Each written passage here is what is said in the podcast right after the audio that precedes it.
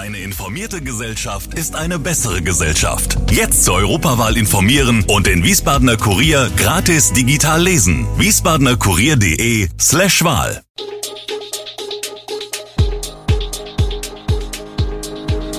Gude, unser morgendliches News Update. Das Wichtigste aus Wiesbaden für Sie im Überblick. Guten Morgen aus Wiesbaden an diesem 30. Mai. Wiesbaden beendet die Mainrad-Kooperation mit Mainz, Verwährung um die Gartenstadt in Hochheim und die Lösung beim Mainzer Geldregen. Das und mehr gibt es heute für Sie im Podcast. Die SW Verkehr stellt zum 30. Mai ihr Leihradsystem Mainrad ein. Das wirkt sich auch auf die Mainzer Mobilität aus. So werden die 89 Stationen der SW Verkehr in Wiesbaden künftig auch von Kunden der Mainzer Mobilität nicht mehr genutzt werden können. Nicht betroffen sind die Anlagen in den AKK-Gemeinden. Die Mainzer Mobilität betreibt weiterhin eigene Mainradstationen in Mainz. Insgesamt sind es etwa 160 Stationen mit 1000 Fahrrädern. Ausleihen und Rückgaben an den Stationen in den Wiesbadener Stadtteilen Amöneburg, Kostheim und Kastell seien auch über den 30. Mai hinaus möglich, da das Konzessionsrecht für diese Gebiete nicht bei der SW Verkehr, sondern der Mainzer Mobilität liegt.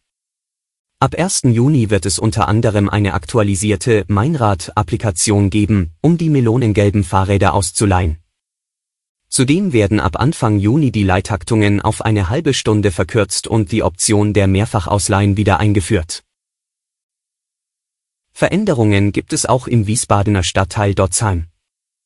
Dort schließt das Hotel und Restaurant Rheineck und die Betreiberinnen Simone Samait-Niebergall und Sibylle Samait-Diel verabschieden sich schweren Herzens von ihren Gästen.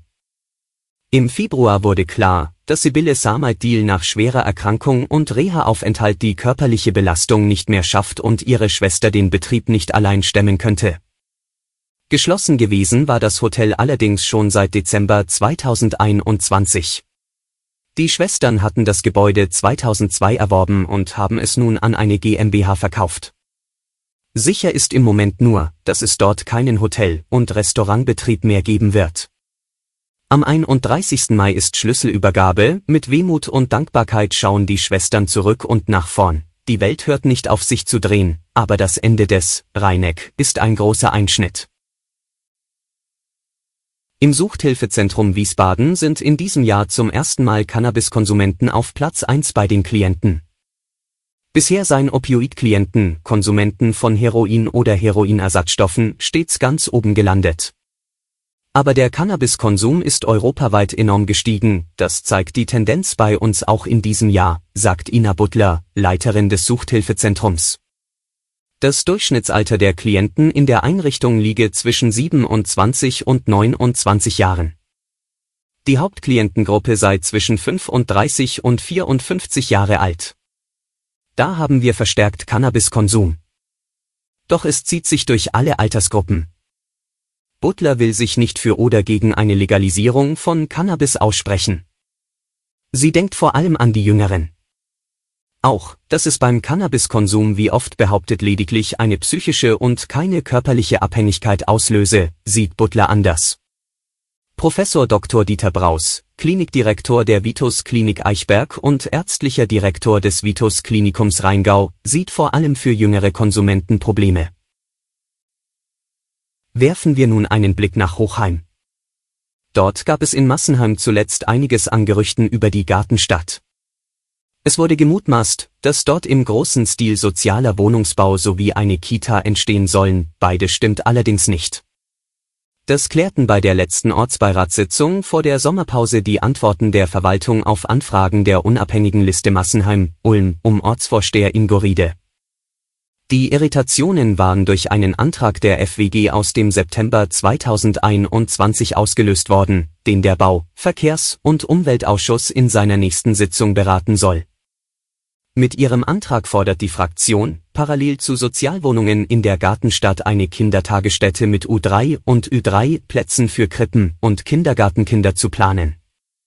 Daran besteht allerdings in Hochheim aufgrund gleichbleibender Kinderzahlen kein Bedarf. Bürgermeister Dirk Westet, FDP, hatte zudem klargestellt, dass in der Gartenstadt lediglich ein Grundstück für geförderten Wohnraum vorgesehen war. Am Dienstag um 14.35 Uhr ist Boris Rhein, bisheriger hessischer Landtagspräsident, am Ziel seiner politischen Karriere. Der 50-Jährige wird von der frisch gewählten neuen Landtagspräsidentin Astrid Wallmann, CDU, als nächster Ministerpräsident Hessens vereidigt wenn für die CDU und Rhein alles planmäßig verläuft. Um Nachfolger von Volker Bouffier, CDU, zu werden, der das Amt des Regierungschefs dann nach knapp zwölf Jahren abgibt, braucht Rhein alle 69 Stimmen der Abgeordneten von CDU und Grünen. Nach dem Stimmungsbild der Koalitionsfraktionen in der vergangenen Woche ist am Dienstag bei der geheimen Wahl nicht mit schwarzen oder grünen Abweichlern zu rechnen, die bei einer derart knappen Regierungsmehrheit von einer Stimme schnell zu Heckenschützen werden können. Zum Abschluss werfen wir noch einen Blick nach Mainz. Über Tage hat dort ein Regen der besonderen Art für munteres Rätselraten gesorgt. Am Montagabend waren über dem Stadtteil Lerchenberg Geldscheine im Gesamtwert von mehr als 50.000 Euro niedergesegelt. Lange war unklar, wer oder was sich hinter dem Geldregen verbirgt. Bis zum Freitagabend. Wie die Polizei jetzt mitteilt, hatte sich dann der mutmaßliche Eigentümer, eine Person mittleren Alters, gemeldet und im Gespräch erläutert, dass eine besondere Ausnahmesituation zu dem Geldregen geführt habe. Die Polizei bekräftigt, dass die Schilderungen nachvollziehbar seien und von einem legalen Besitz auszugehen ist. Die Person wird daher nach Auskunft von Pressesprecher Rinaldo Roberto ihr Geld zurückerhalten, Weitere Informationen zur Person und zum Geld will die Polizei mit Verweis auf die Persönlichkeitsrechte dieser Person aber nicht geben. Alle Infos zu diesen Themen und noch viel mehr finden Sie stets aktuell auf wiesbadener-kurier.de. Gude Wiesbaden ist eine Produktion der VRM von Allgemeiner Zeitung, Wiesbadener Kurier, Echo Online und Mittelhessen.de.